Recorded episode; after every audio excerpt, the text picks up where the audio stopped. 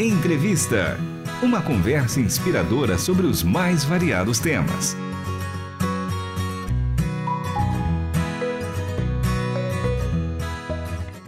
Está começando mais um programa Entrevista. Eu sou Renata Borjato e você ouve agora a segunda parte da entrevista com Andréia Espírito Santo Barrett, especialista em prevenção do abuso sexual infantil, apresentadora aqui do mini curso de proteção à criança, produzido pela RTM Brasil, e o lançamento será no dia 26 de junho, no canal do YouTube e nas plataformas e também no podcast. Na programação, o programa será veiculado às terças e quintas a partir do dia 27 de junho.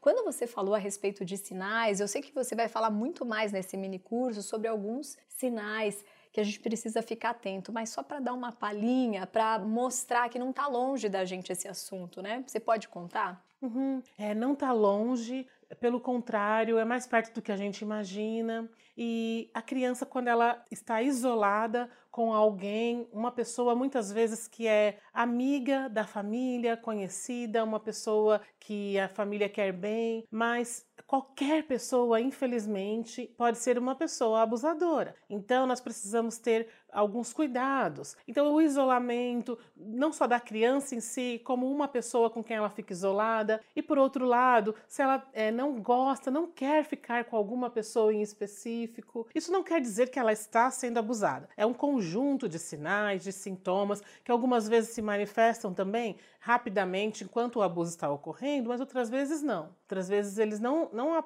vão ser apresentados exatamente naquele momento, mas é, o isolamento ou não querer certo contato com alguma pessoa. E aí a gente vai olhar sinais físicos também, se a criança tem dor, sangramento e sinais de comportamento, mudança de comportamento. Mudança de comportamento é bem amplo, não quer dizer que a criança está sendo abusada. Mas mudança de comportamento é, levanta um alerta para nós. Quantas vezes os pais, mães, outras pessoas cuidadoras, elas dizem: olha, é, ele mudou tanto. Até os professores de EBD. Existe um, existiu um caso, aconteceu um caso que a professora de EBD procurou a mãe. Falou: ele está muito diferente, ele mudou muito o comportamento. Uma criança pequena, de 5 anos de idade. Então, mudança de comportamento em si, gente, é para dar um alerta para nós, o que está acontecendo. Naquele caso, a mãe respondeu assim: Olha, infelizmente estamos nos separando e ele tá, deve estar tá sentindo. Mas não era só isso. Ele estava vivendo um abuso e foi descoberto então depois. Mas aquela professora de EBD, que foi a pessoa que me contou, disse, estava no curso por isso. Ela disse, sabe, é, eu vi que aquela mudança de comportamento estava assim pedindo ajuda, mas como é, o que, que eu iria imaginar, como eu iria imaginar, né, o que estava acontecendo. Então é sempre observar. Você falou atenção, sensibilidade. Eu, quando eu converso com as mães, e você é a segunda entrevistadora mãe, eu fiz uma entrevista para uma TV há alguns anos atrás, e ela também trouxe essas perguntas dos sinais, mas eu lembro que eu finalizei essa parte, vou finalizar aqui também, dizendo para ela, mais importante do que prestar tentar querer prestar atenção em sinais depois que ocorre um abuso é prestar atenção antes é, desde que você pode fazer isso hoje, é um alerta talvez para a gente, é, ter tempo com as crianças, sentar no chão, brincar 10 minutos com a tua criança. 10 minutos. Uma vez uma mãe estava se queixando muito de uma, uma da sua filhinha de 3 anos.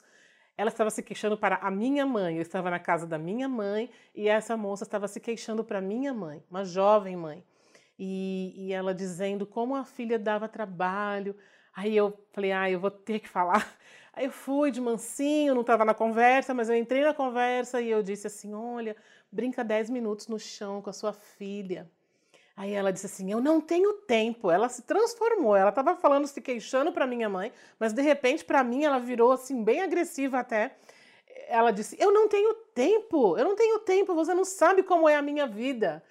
E eu falei, mas é que assim, mais da metade das queixas em relação à sua filhinha, elas vão cessar quando você puder ficar 10 minutos no chão, na altura dela, brincando, conversando, entrando nesse mundo de fantasia da filha. A criança baixa a guarda, ela relaxa, a criança pode ser ela mesma e a criança está mais fortalecida se ela precisar pedir ajuda. Muitas vezes, então, os pais também ou outros, quando descobrem que a criança vivenciou um abuso e não conseguiram perceber pelos sinais, que não são tão claros muitas vezes, é, os pais fazem uma pergunta que não deve ser feita, que é como isso aconteceu? Por que você não me contou? A criança não deve ser questionada de maneira nenhuma quando ela vivencia o abuso. Por que você não me contou? É, a criança não contou porque ela não teve condições de contar. Essa é a resposta, você já sabe, não precisa perguntar. Eu espero que você nem precise por a criança não vivenciar o abuso. Mas se você passar por isso, lembre, é muito importante porque é um impacto negativo na criança que houve esse tipo de questionamento. Não foi culpa dela, nunca é culpa da vítima. Mas é, essa pergunta ela seria substituída se essa criança tivesse conseguido por meio da brincadeira, da fantasia, do tempo com os pais, do tempo relaxado em família, tranquila, ela perceber que ela tinha espaço para falar. E muitas vezes também na própria fantasia, então isso também já é um sinal, quando a, se a criança traz um conteúdo violento com o boneco. Se a criança maltrata o seu boneco, se a criança fala certos tipos de ofensas ao boneco, à boneca. Então, nesse momento da brincadeira, por isso que brincadeira é coisa séria para criança, né? Brincadeira. Semana que vem é a semana do brincar. É, a gente está fazendo essa gravação para o final de maio, então a gente vai estar tá bem na, na semana do brincar, vai ter acabado assim a semana do brincar. E, e é tão importante. Brincadeira é coisa seríssima para a criança. Tem uma frase que diz assim: a criança não diz eu tive um dia péssimo, vamos conversar, vamos tomar um café. Não, a criança diz: vamos brincar. É só isso. Mas aquilo, aquele convite pode ter vindo de um dia péssimo, que ela não conseguiu ser, é, convidar você para um café, como talvez eu fizesse, né? E você, e talvez alguns de nós, é, ai, eu tive um dia tão difícil, quer tomar um café comigo? Vamos conversar? Então a criança vai simplesmente te dizer: vamos brincar? Isso pode ser tão espontâneo, não é um sinal, mas isso também pode ser um sinal. A delicadeza dos sinais é essa, porque eles podem estar tá revelando algo mais, mas ao mesmo tempo a gente não tem como prescrutar tanto a criança de entender se aquilo é um pedido de socorro. A não ser, sim, a mudança de comportamento ele é um pedido de socorro por algum motivo que nós não temos certeza qual é. E precisamos investigar, ajudar as crianças. Eu tô encantada, gente. Eu não quero, eu quero que esse curso comece já agora. Eu quero contar para vocês que vai ser em julho, tá bom? Esse curso porque a gente quer sugar o máximo de informações que a Andrea pode trazer pra gente. Mas enquanto você falava nessa questão, né, do brincar, a criança demonstra, eu faço o curso de psicanálise e mostra, né, que quando é, iam analisar os adultos, o adulto fala, né? E através da fala a cura, mas a criança, uma criança não consegue se expressar com toda essa exatidão que você falava, né? Então a Melanie Klein, que é uma psicanalista austríaca, né? Ela reparava nesse brincar que você falava e no brincar a gente pode estar atento a tantas coisas.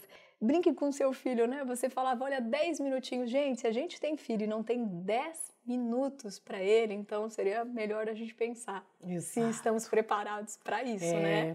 Ai, vale a pena também só uma, uma uhum. gravação, uma conversa sobre o brincar. Sim. E, é, que bom que a gente falou disso. Sim. Nem tinha passado tanto pela minha cabeça antes, mas que importante ter falado disso aqui com você. Obrigada. Sim, obrigada a você. Não, e eu também pensando, né, enquanto você falava essa questão da culpa, é, criança, e assim, e eu quando era criança sempre me achava culpada de tudo. Depois assistindo outros filmes, até a frase final de um filme onde contava a história de separação de um pai, e que terminava dizendo assim: lembre-se, criança sempre acha que ela é a culpada.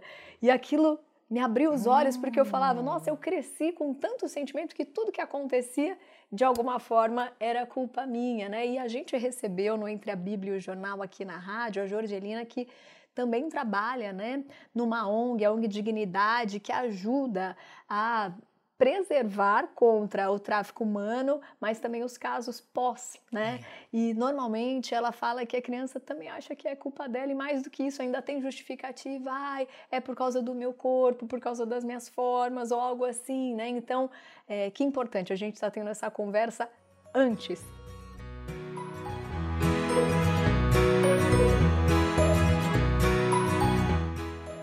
Você acabou de ouvir a segunda parte da entrevista com Andréa Espírito Santo Barrett, apresentadora do mini curso de proteção à criança produzido aqui pela RTM Brasil. Este episódio teve produção de Daniel Palombo e apresentação de Renata Burjato. Trabalhos técnicos de Luiz Felipe Pereira, Pedro Campos e Thiago Lisa. Até o próximo entrevista. Você acabou de ouvir Entrevista. Realização Transmundial.